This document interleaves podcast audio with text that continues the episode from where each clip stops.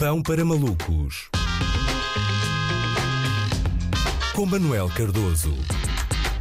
Olá, Já cá está. Olá, Andreia. Ontem, não é? Portugal entrou numa nova fase do desconfinamento e, como acontece sempre que Portugal entra em eh, novas fases de desconfinamento, já são vários, não é? O país divide-se em duas fações beligerantes, não é? As pessoas que vão aos locais que reabriram no primeiro dia em que reabrem e as pessoas que ficam indignadas com pessoas que vão aos locais que reabriram no primeiro dia que reabrem, não é? Já tinha acontecido quando se deu a reabertura das planadas. Esta segunda-feira foi a vez dos centros comerciais desencadearem esta guerra civil. Ora, o que é que sucedeu? Uh, aparentemente houve muita gente que queria fazer compras na Primark nesta segunda-feira. Ou seja, foi o dia perfeito para podermos admirar o trabalho de duas novas profissões que a pandemia criou: uh, o polícia das filas e o fotógrafo de aglomerados. Ainda dizem que o confinamento uh, só destruiu o emprego. Qual é o enquadramento uh, destes ofícios? Ora, o fotógrafo de aglomerados é alguém que, independentemente da sua formação em registro de imagem uh, e dos seus conhecimentos acerca do ISO,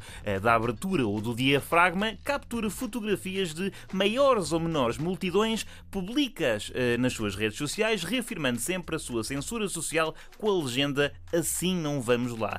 Já o polícia das filas é alguém que uh, esnoba determinadas Uh, determinadas fileiras de pessoas que aguardam a sua vez, habitualmente desmerecendo as potenciais razões fúteis que levaram à, à criação de tal fila, normalmente culpando flagelos sociais vagos como o consumismo. É? O polícia das filas normalmente compara o objetivo final da fila que descreve com outro que seria muito mais nobre, arrumando quaisquer dúvidas que houvessem em relação à podridão moral dos que nela se acumulam. Por exemplo, uh, se em vez da Primark fosse para dar sangue, queria ver quantos é que lá estavam na fila. Tumba. Eh, comum a ambos é a repetição exaustiva da frase de excelência dos céticos das reaberturas faseadas, vocifrada como quem pressagia uma inevitável desgraça, e tenho a certeza que a conhece, Andreia, que é a seguinte: bonito serviço, isto daqui a 15 dias está tudo fechado outra vez. sim, sim. E eu acho que sempre que alguém faz essa premonição, devíamos pôr uma notificação no calendário para vermos se efetivamente fechou ou não, uh, ou se era só um desejo disfarçado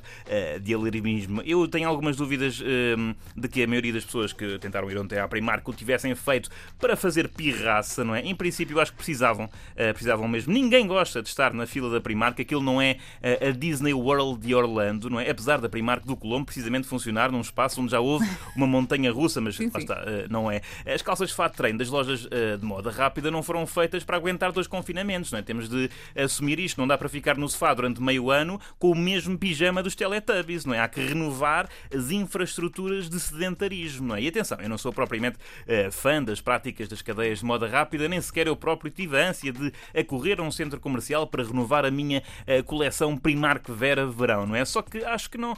Epá, eu acho que temos que tratar todas as filas por igual, não é? Eu acho que estaria tão exasperado numa fila da papelaria para recolher o primeiro prémio do Euro Milhões como numa fila uh, para serrar o mindinho para oferecê-la à ciência, não é? Todas as filas geram irritação.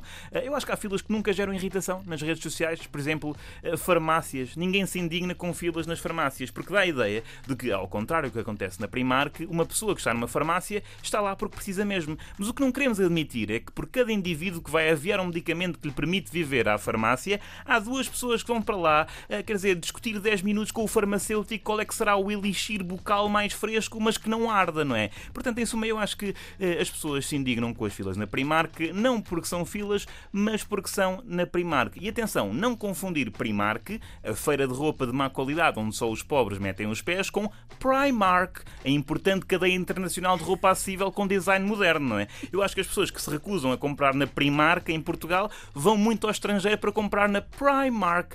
E pronto, eh, eu acho que não será por causa de uma loja que daqui a 15 dias eh, volta a fechar tudo e esperemos mesmo que não, até porque esse é o número de dias que uma camisola, eh, quer da Primark, quer da Primark, costuma durar, não é? Logo, as filas são capazes de voltar, mas para o guichê das devoluções.